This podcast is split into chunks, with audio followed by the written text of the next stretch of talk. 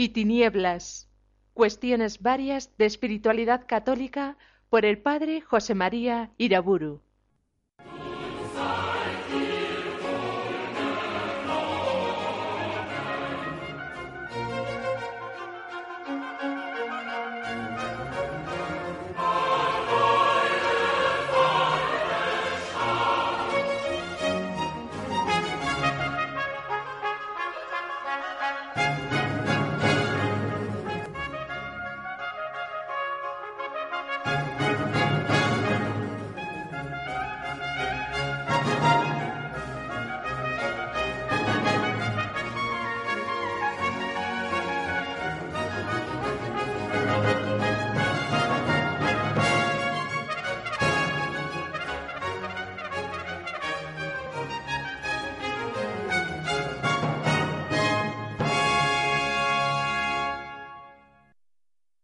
En el nombre del Padre, del Hijo y del Espíritu Santo.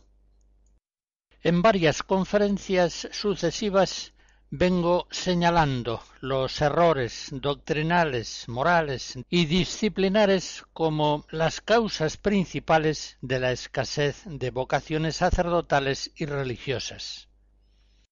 Pues bien, uno de los errores hoy frecuentes que más fuerza tiene para disminuir o eliminar las vocaciones apostólicas se da en la visión secularizada del mundo presente, una visión optimista que, negando el pecado original en el ser humano, niega también el pecado del mundo en su dimensión humana colectiva.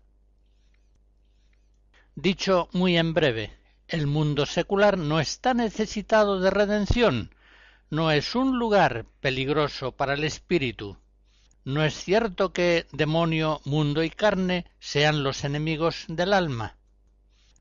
Por tanto, no hay ventaja espiritual alguna en dejar el mundo secular para seguir a Cristo más de cerca en las vocaciones religiosas y sacerdotales. Examinemos, pues, esta grave cuestión con cierto detenimiento.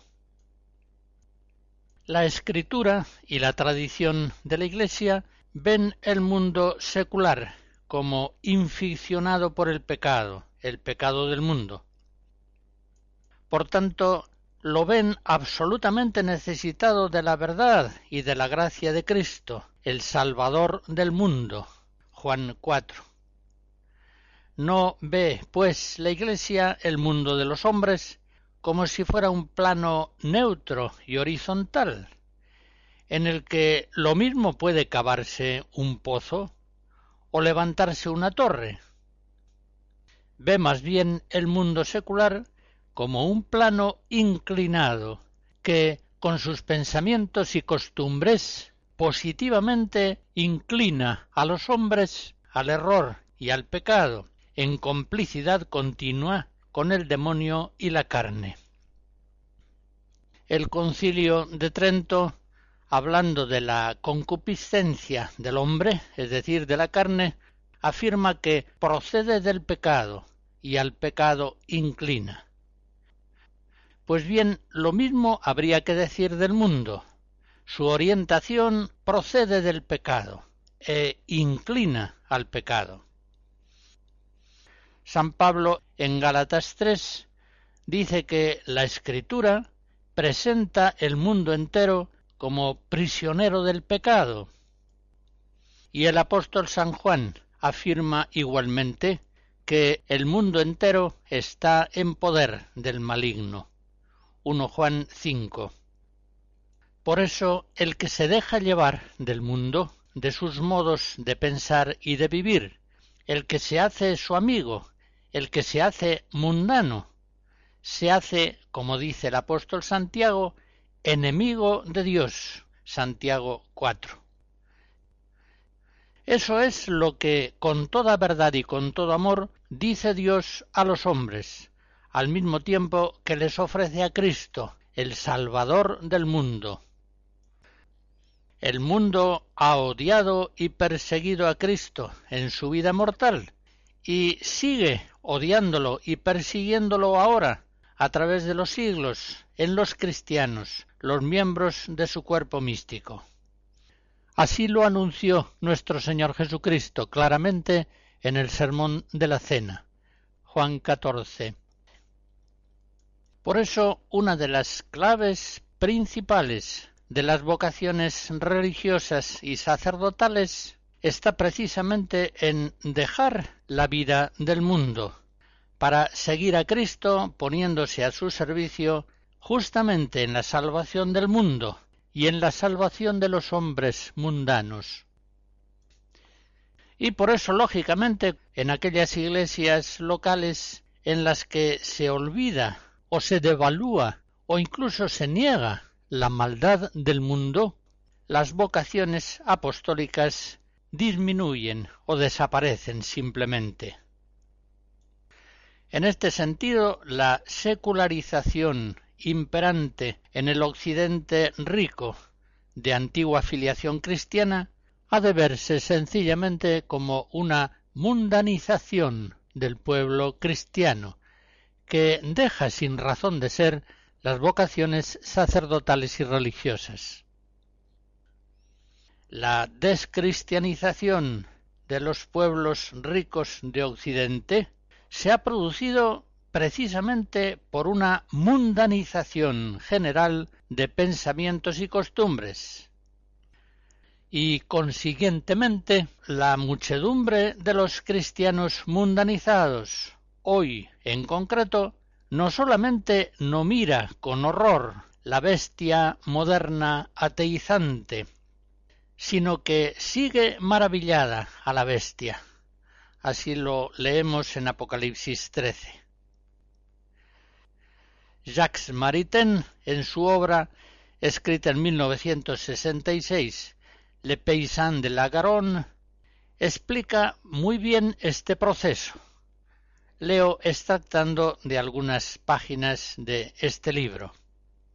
Dice así Maritain. La crisis presente tiene muchos aspectos diversos. Uno de los más curiosos fenómenos que apreciamos en ella es una especie de arrodillamiento ante el mundo que se manifiesta de mil maneras.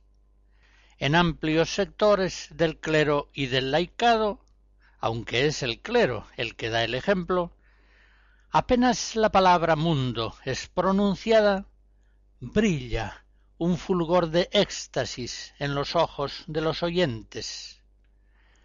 Palabras como presencia en el mundo, apertura al mundo, suscitan estremecimientos de fervor.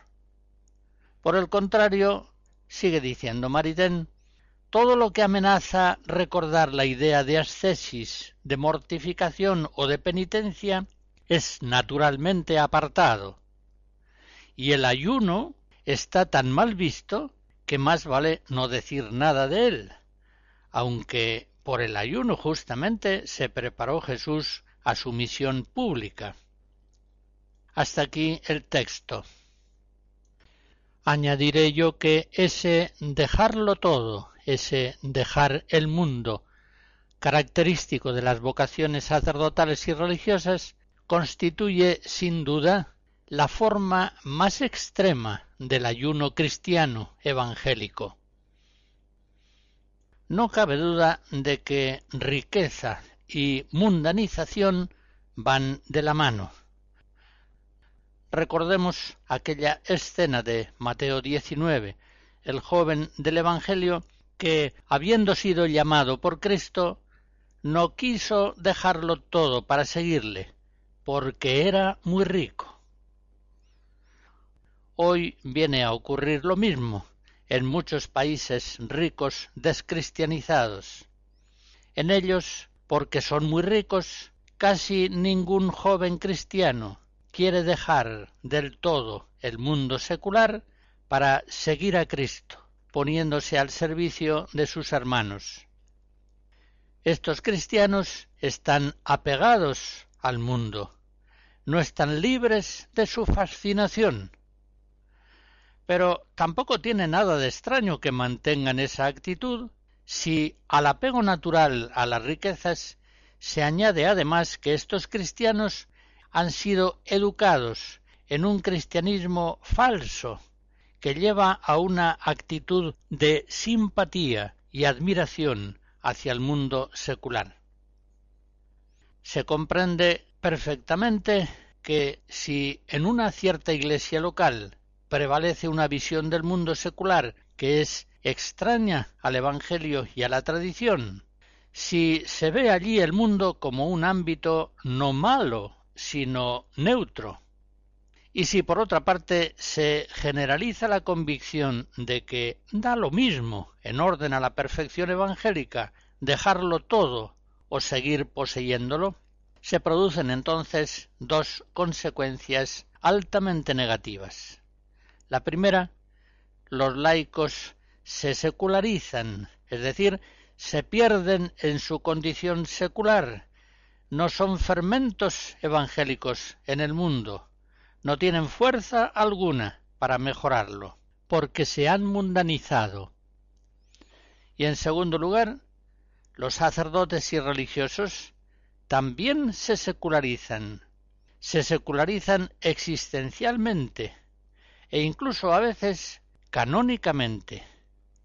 Y por supuesto se produce una gran escasez de vocaciones sacerdotales y religiosas.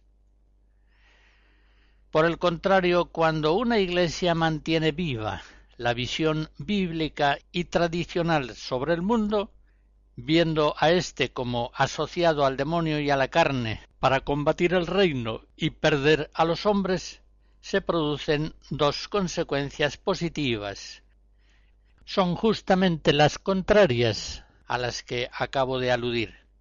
En primer lugar, los laicos se santifican en el mundo, pues viven en él con las cautelas convenientes, y lo ven tan perdido en la mentira y la vanidad que ellos se empeñan en diferenciarse del mundo y en tratar de mejorarlo con todas sus fuerzas. La segunda consecuencia es también evidente. Los cristianos laicos, al ser llamados por Cristo a la vocación sacerdotal o religiosa, están prontos para dejar el mundo secular y seguirle, buscando así la perfección evangélica propia y colaborando con Cristo en la salvación del mundo. Escuchamos de nuevo a Händel en otros fragmentos del Mesías.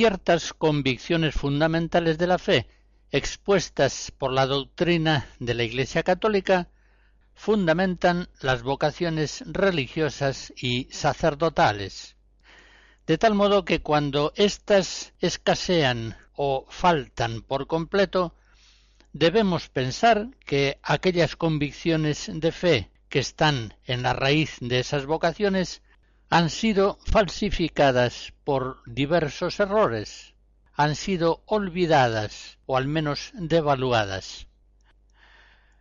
Por eso convendrá que recordemos las enseñanzas de Jesús en el Evangelio y la tradición de la Iglesia que justifican y explican la condición excelsa de las vocaciones religiosas y sacerdotales.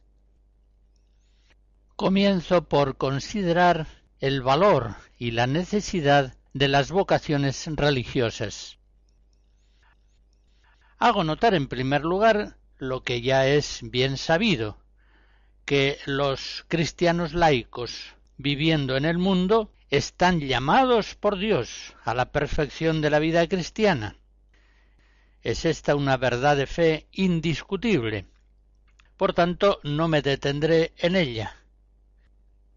Las posibilidades de santificación de aquellos cristianos que poseen el mundo, que tienen los bienes temporales, son indudables y han sido reiteradas veces afirmadas por la doctrina de la Iglesia.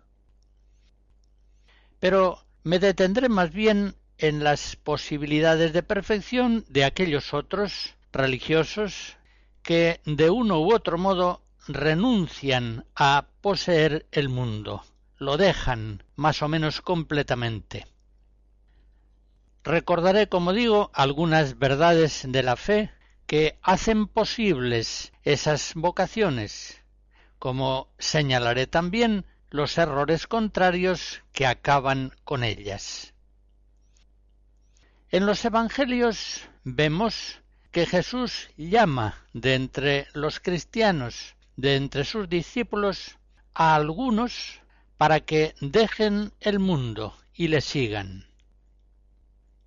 Los religiosos, según esto, como dice el Concilio Vaticano II en la Perfecte Caritatis número 5, son cristianos que, respondiendo a una especial llamada de Dios, no sólo han muerto al pecado, sino que también, renunciando al mundo, viven únicamente para Dios.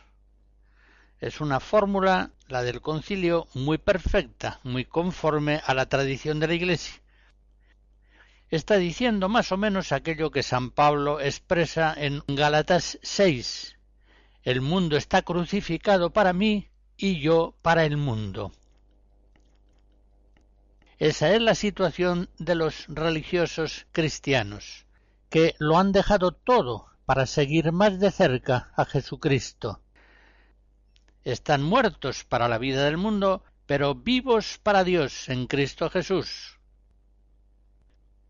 Como bien sabemos, esta muerte de los religiosos al mundo secular hace que entre todos los cristianos sean ellos precisamente los que tienen una vitalidad más fuerte y benéfica en la Iglesia, una vitalidad que se manifiesta no solamente en la vida del apostolado, de la asistencia, de la educación, sino que incluso se expresa en la vida cívica, de las sociedades en las que están presentes.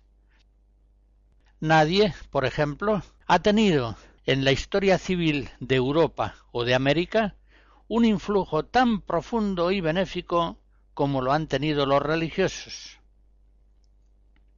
Pues bien, existen actualmente dentro de la vida religiosa y consagrada muchos caminos de perfección, antiguos o modernos, reconocidos por la Iglesia, para tender con rapidez y seguridad hacia la santidad.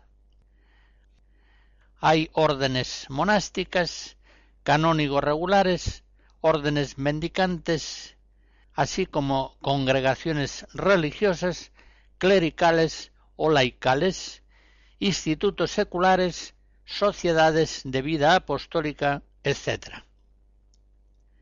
Es oportuno recordar en todo esto la enseñanza de la tradición católica. Nos fijaremos especialmente en la enseñanza de Santo Tomás, en la Suma Teológica Secunda Secunde, cuestión 188. Allá Santo Tomás considera la mayor o menor virtualidad perfectiva de los diversos modos de la vida religiosa que en su tiempo estaba todavía muy poco diversificada. Afirma el doctor Angélico, en primer lugar, que la mayor o menor excelencia de los institutos religiosos diversos ha de considerarse primariamente por el fin más importante al que se dedican y sólo secundariamente ha de ser considerada por las prácticas y observancias a que los religiosos se obligan, que vendrán determinadas por ese fin en condición de medios. En segundo lugar, según ese primer principio, el grado más alto de perfección corresponde a la vida contemplativa activa, aquella vida que llevaron Cristo y los apóstoles. Como dice Santo Tomás, es más lucir e iluminar que solamente lucir. El segundo grado de excelencia corresponde a la vida contemplativa y el tercero a la vida activa. Un tercer punto. La consagración personal realizada por la profesión de los consejos evangélicos, según enseña el Vaticano II en la Lumen Gentium 44, será una consagración tanto más perfecta cuanto por vínculos más firmes y estables represente mejor a Cristo, unido con vínculo indisoluble a su Iglesia. Según este principio, por tanto, aquellos institutos que tienen votos solemnes y perpetuos son de suyo más perfectos y perfeccionantes que aquellos otros que únicamente tienen promesas o ciertas otras maneras de vinculación. Una cuarta observación. Ha de afirmarse en principio que la vida consagrada es tanto más perfecta y perfeccionante cuanto más efectivamente renuncia al mundo secular, bien sea saliendo fuera de él o bien manteniéndose dentro de él, pero con suficiente pobreza y recogimiento. No olvidemos en esto la norma evangélica de Cristo. Si quieres ser perfecto, déjalo todo y sígueme. Ya se comprende que en ese dejarlo todo, para seguir a Jesús y buscar la perfección, la plena unión con Dios, caben muchos grados y modalidades.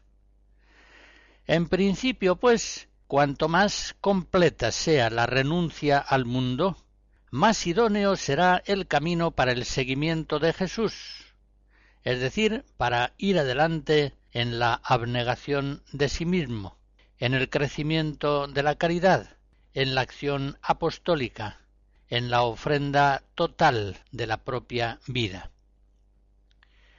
Este dejarlo todo, esta renuncia al mundo, por otra parte, puede ser muy radical, aunque la persona consagrada permanezca físicamente dentro del mundo secular y esté en contacto continuo con los hombres. Podemos comprobarlo, por ejemplo, en las misioneras de la caridad de la Madre Teresa de Calcuta, por poner un ejemplo.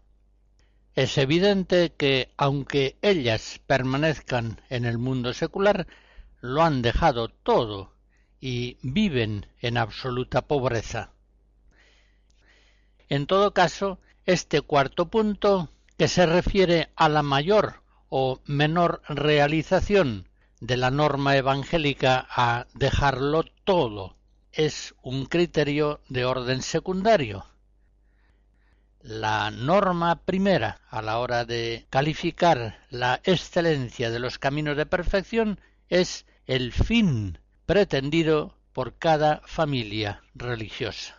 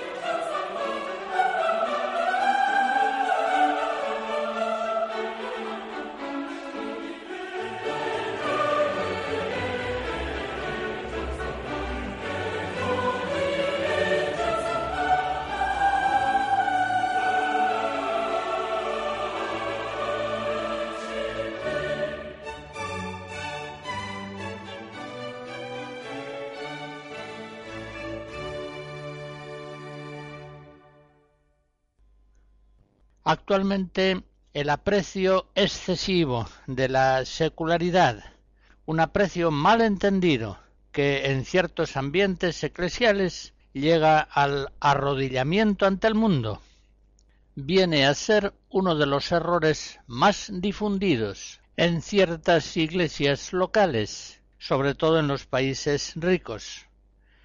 Y de ese error se sigue inevitablemente una disminución de las vocaciones religiosas o incluso una desaparición de la vida religiosa.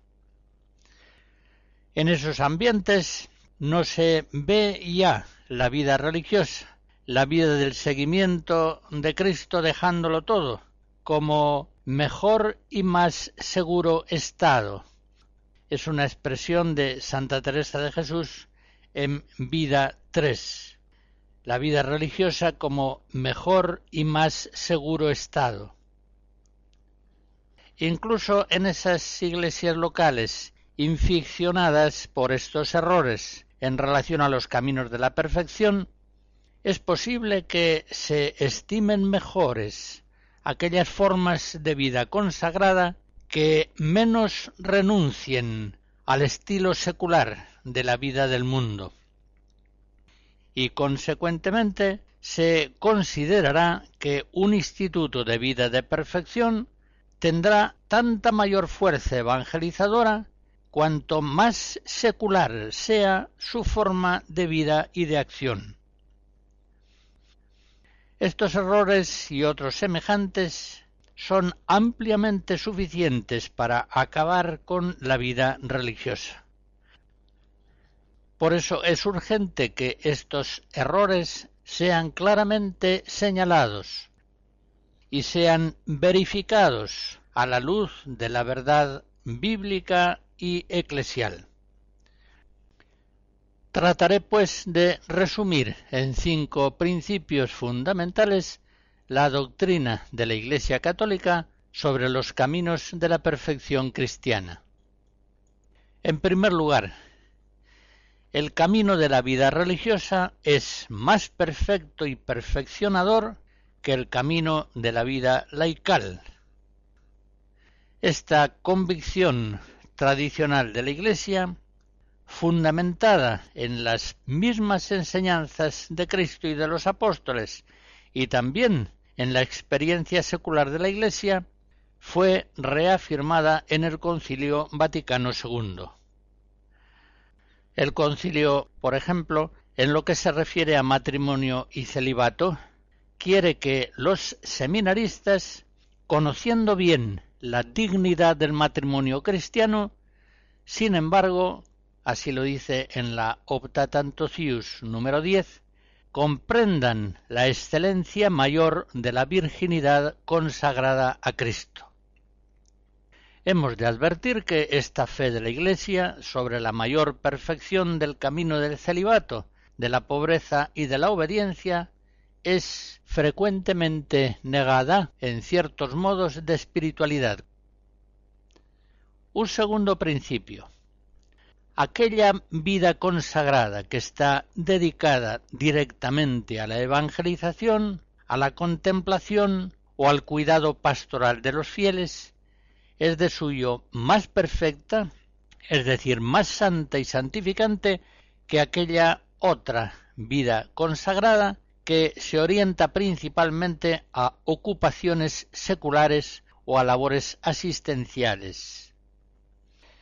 En Hechos de los Apóstoles, capítulo 6, leemos que los apóstoles se quisieron reservar exclusivamente para la oración y el ministerio de la palabra, y para eso formaron unos diáconos que se dedicasen al caritativo servicio cotidiano de los pobres. Los dos ministerios el de los apóstoles y el de los diáconos, son excelsas vocaciones, suscitadas por el mismo Dios. Pero hemos de reconocer a la luz de la fe que el ministerio orante y evangelizador de los apóstoles era todavía más excelente, necesario y urgente que el ministerio asistencial de los diáconos. Es indudable que los apóstoles, al establecer a los diáconos, eligieron la mejor parte. Lucas 10. Siendo ciertamente al mismo tiempo una parte muy buena aquella que encomendaban a los diáconos. Si consideramos las grandes y urgentes necesidades de los hombres y de los pueblos, debemos reafirmar que hoy, como siempre, la tarea más urgente para el bien de la humanidad es la predicación explícita del Evangelio. Tengamos en cuenta que si este prioritario servicio de evangelización no es suficientemente cumplido en favor de la humanidad, sucederá, en primer lugar, que de tal modo crecerán en el mundo las miserias humanas, hambre y enfermedad, drogadicción, neurosis, paro, guerra, ruptura de las familias. De tal modo crecerán todos estos males por falta de evangelio que los servicios caritativos, asistenciales, de laicos y religiosos se verán absolutamente desbordados, aún más de lo que ya están ahora. Pero además, en segundo lugar, se terminarán las vocaciones asistenciales si no hay una predicación suficiente del Evangelio. Porque precisamente es la predicación evangélica la que suscita y cultiva las vocaciones asistenciales. La urgencia, pues, de reafirmar el primado de la evangelización, sin dejar por eso otras actividades asistenciales muy urgentes y benéficas, puede verse, por ejemplo, en un San Pablo cuando dice en 1 Corintios 1, Cristo no me envió a bautizar, sino a predicar el Evangelio. La primacía del Evangelio se afirma en el pensamiento y en la acción del apóstol por delante incluso de el ejercicio de la vida sacramental. No me envió Cristo a bautizar, sino a predicar el Evangelio. Un tercer principio. La vida religiosa más pobre es de suyo la que tiene más fuerza santificadora y evangelizadora. Repito el enunciado aquella vida religiosa que es más pobre es justamente la que más fuerza tiene para santificar y evangelizar a la humanidad. Y esto que digo se cumple tanto en los países pobres como en los países ricos. La vida de Cristo y de sus apóstoles nos afirma esta convicción. Ellos, en una vida mendicante, llamativamente pobre, evangelizaron a ricos y pobres, a sabios e ignorantes. Y actualmente, como en todos los siglos de la Iglesia, sigue vigente la norma de Jesucristo, que cuando envía a sus apóstoles les dice no toméis nada para el camino, ni bastón, ni alforja, ni pan, ni plata, ni tengáis dos túnicas cada uno Lucas 9. La historia de la Iglesia nos permite verificar que desde Juan el Bautista, pasando por la vida de Cristo y de los apóstoles, evocando la vida de aquellos monjes que hicieron Europa, o la de aquellos otros frailes que en pobreza evangelizaron América, y tantos otros ejemplos históricos que podríamos aducir, el Señor ha obrado siempre sus mayores obras de santificación y de apostolado a través de cristianos llamados por él a una gran pobreza, es decir, a una renuncia del mundo secular sumamente radical. Por supuesto que también el Señor suscita formas de apostolado que requieren muchos medios, casas, instalaciones, bibliotecas, talleres, etc. Pero quienes han sido llamados por el Señor a servir en esas obras que requieren tantos medios, deben reconocer bien claramente que cuando Cristo aconseja la pobreza, se refiere también a los medios puestos en el apostolado y en las tareas asistenciales. Un cuarto principio. Aquella forma de vida consagrada en la que se renuncia menos al estilo exterior de la vida secular común es de suyo menos perfecta que aquellas otras en las que, con plena libertad respecto al mundo, se sigue un camino de vida comunitario netamente inspirado en el Evangelio. Por otra parte, es indudable que el Señor asiste con su gracia a aquellos cristianos que, dóciles a la vocación que Él mismo les ha dado, llevan una forma de vida en la que se deja menos el mundo en lo exterior y se siguen relativamente más sus costumbres, sus ocupaciones, sus títulos y prestigios, sus modos, vestidos, maneras de ocio, etc. Por el contrario, cuando estos cristianos estiman que su camino marcadamente secular, precisamente por ser más secular, es más perfecto y apostólicamente más eficaz, entonces se apoyan más en la fuerza humana que en la de Dios, y de ahí les viene su esterilidad, por ahí se pierden. Y es que se alejan en esto de la lógica del logos divino. Un quinto principio. La vida consagrada a Dios por votos solemnes y perpetuos debe ser especialmente apreciada. Como nos enseña el Concilio Vaticano II, Lumen Gentium 44, es en principio una vida más santa y santificante que aquellas otras que se fundamentan en votos temporales o en otros vínculos y compromisos menos firmes y estables. La consideración que acabamos de hacer de estos cinco principios fundamentales en referencia a los caminos de perfección nos permite entender fácilmente que allí donde no se mantienen vivas estas convicciones de la fe cristiana, allí donde se iguala la virtualidad santificante de todos los caminos, o incluso se consideran estos mejores, cuanto más seculares sean. Evidentemente se acabará ahí con las vocaciones sacerdotales y religiosas. Thank you.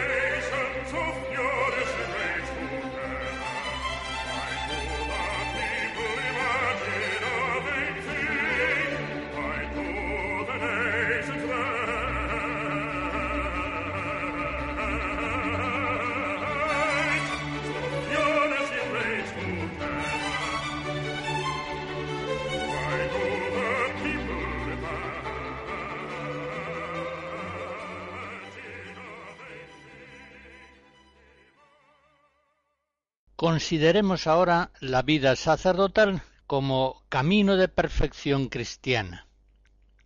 La Iglesia siempre ha reconocido que la vida pastoral de los sacerdotes, una vida que se da plenamente en los obispos, es un camino especialmente favorable para la perfección evangélica.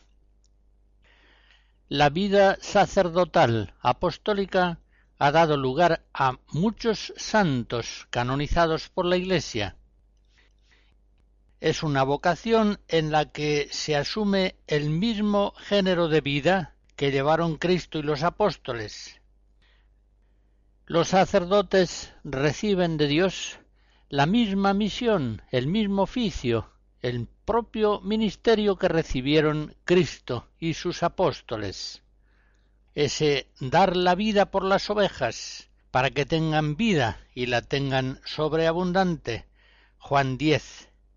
Ese gastarse y desgastarse por las almas hasta el agotamiento. 2 Corintios 12 esa dedicación sacerdotal en favor de los hombres para aquellas cosas que miran a Dios. Hebreos 5. Todo en la vida sacerdotal es un estímulo diario potentísimo para crecer en el amor a Dios y a los hombres, es decir, para ir creciendo día a día en santidad, en perfección evangélica. El Vaticano II, haciéndose eco de una secular tradición, afirma en la Presbyterorum Ordinis número 12 que los sacerdotes están obligados de manera especial a alcanzar la perfección. Encontramos la misma afirmación en la exhortación apostólica de Juan Pablo II, Pastores Davo Bobis, de 1992. Ahora bien, si los sacerdotes están obligados de manera especial a alcanzar la perfección, esto significa que la gracia de Dios hace de esta vocación un camino especialmente santificante. El sacerdote, por su nueva configuración sacramental a Jesucristo, va a ser asistido especialmente por la gracia de Dios para que llegue a la santidad y llegue prontamente, de tal modo que pueda ser fiel ministro de la santificación para los fieles. Ya sabemos que puede Dios realizar obras de santificación a través de ministros indignos, pero también sabemos, en los documentos que acabo de citar se afirma claramente que esa obra santificadora de Dios se realiza muy especialmente a través de ministros santos.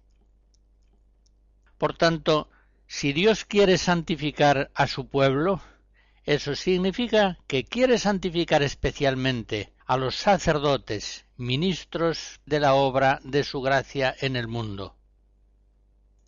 El sacerdote católico recorre su diario camino bajo el impulso de la caridad pastoral, que le conduce a entregarse a los hombres a través del triple ministerio como maestro, como sacerdote y como pastor. Y, al menos en la Iglesia latina, los sacerdotes, a semejanza de los religiosos, también se perfeccionan en su modo siguiendo los consejos de pobreza, obediencia y celibato. Ellos, dedicados a los hombres en aquellas cosas que miran a Dios, viven también en celibato. Como los religiosos, ellos también han recibido del Señor este don precioso. Ellos también dejan a su manera el mundo, dejan la oficina de recaudación de impuestos, abandonan sus barcas, en adelante ya no serán pescadores de peces, serán pescadores de hombres para Dios.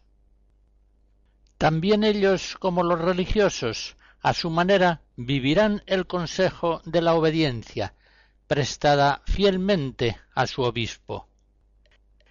Ya el sacerdote no enmarca su vida en las coordenadas primigenias de la familia y el trabajo, creced y multiplicaos, dominad la tierra, sino que el sacerdote, como se dice en la Pastores Dabobobis número 22, en cuanto representa a Cristo, cabeza, pastor y esposo de la Iglesia, está llamado a revivir en su vida espiritual el amor de Cristo esposo con la Iglesia esposa.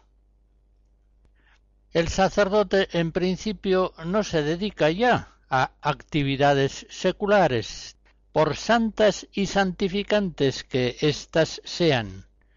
Más bien él está llamado y destinado a colaborar con Cristo en la salvación de los hombres y de este modo sea Dios mayormente glorificado.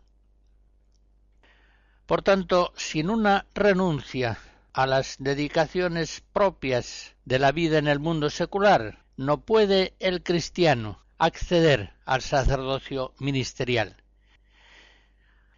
A su manera, también él, como los religiosos, lo deja todo, deja la vida en el siglo, por santa que sea en los seglares cristianos, en la vida familiar y laboral, para iniciar una vida nueva en cuanto compañero de Cristo y colaborador suyo en la difusión del reino entre los hombres.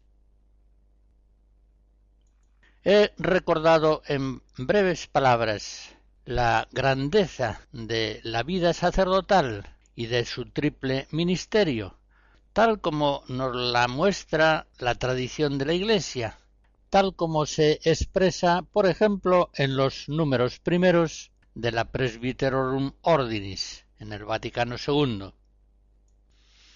Pues bien, fácilmente se entiende que las vocaciones sacerdotales disminuyen o desaparecen totalmente en aquellas iglesias que olvidan o niegan estas verdades de la fe católica. Allí donde se haya secularizado la figura del sacerdote, se haya igualado más o menos el sacerdocio ministerial y el sacerdocio común, allí donde se haya olvidado o negado que el sacerdote hace sacramentalmente presente a Cristo, Salvador de todo el hombre entre los hermanos, allí donde se ignora o se niega que la vida sacerdotal es especialmente santificante, allí donde no estén vigentes estas y otras convicciones fundamentales claramente enseñadas por la Biblia y la tradición de la Iglesia, disminuyen necesariamente las vocaciones sacerdotales o desaparecen totalmente. Esta afirmación que acabo de hacer es una afirmación doctrinal, teórica, pero al mismo tiempo es una comprobación práctica que puede verificarse en la experiencia de las diversas iglesias locales. Efectivamente, la escasez de vocaciones sacerdotales y también la escasez de vocaciones religiosas debe atribuirse en buena parte a dos causas. En primer lugar, no hay vocaciones allí donde apenas hay cristianos que quieran renunciar al mundo secular para seguir a Jesucristo y no quieren este seguimiento, o bien porque están apegados al mundo, como aquel joven rico del Evangelio, o bien porque les han hecho creer que tal renuncia al mundo secular no trae especiales ventajas para la vida espiritual y para la eficacia de la misión apostólica. Y en segundo lugar, aquellos seminarios y noviciados de ambiente más secularizado, más mundano, defraudan gravemente a aquellos cristianos que quieren dejar el mundo para más libremente seguir a Jesucristo, poniéndose al servicio apostólico de los hermanos. Y en ocasiones incluso esos seminarios, esos noviciados y centros formativos ejercen sobre esas personas presiones negativas difícilmente soportables. Es un dato de experiencia que las vocaciones más firmes y claras al sacerdocio o a la vida religiosa se ven frecuentemente hostilizadas en aquellos seminarios o noviciados de ambiente secularizado y que en ocasiones provocan el abandono de la propia vocación y en otras ocasiones malean, falsifican, estropean esas vocaciones. Por lo demás es fácil comprobar que son estos seminarios y noviciados los que menos vocaciones atraen. Como también podemos comprobar lo contrario, que los centros formativos que permanecen más fieles a la doctrina y a la disciplina de la Iglesia son aquellos que más vocaciones atraen, precisamente porque ofrecen el camino de una vida notablemente distinta a la del mundo secular y claramente mejor, más evangélica, más santificante.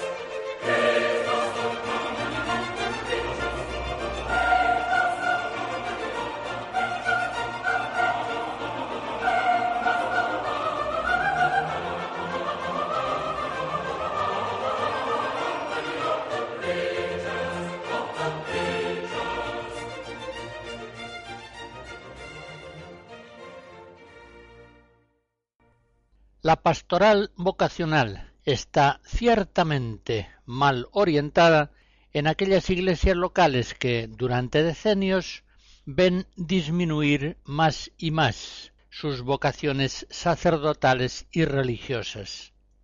Con el favor de Dios, a este tema, el de la pastoral vocacional, dedicaré la próxima conferencia.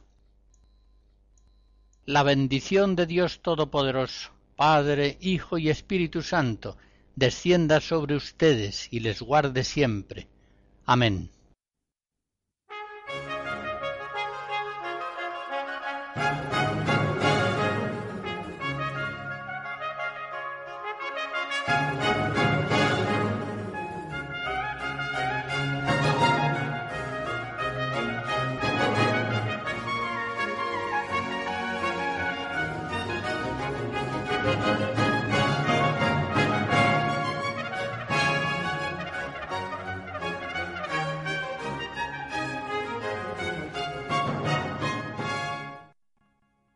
Hemos escuchado Luz y Tinieblas, cuestiones varias de espiritualidad católica por el padre José María Iraburu.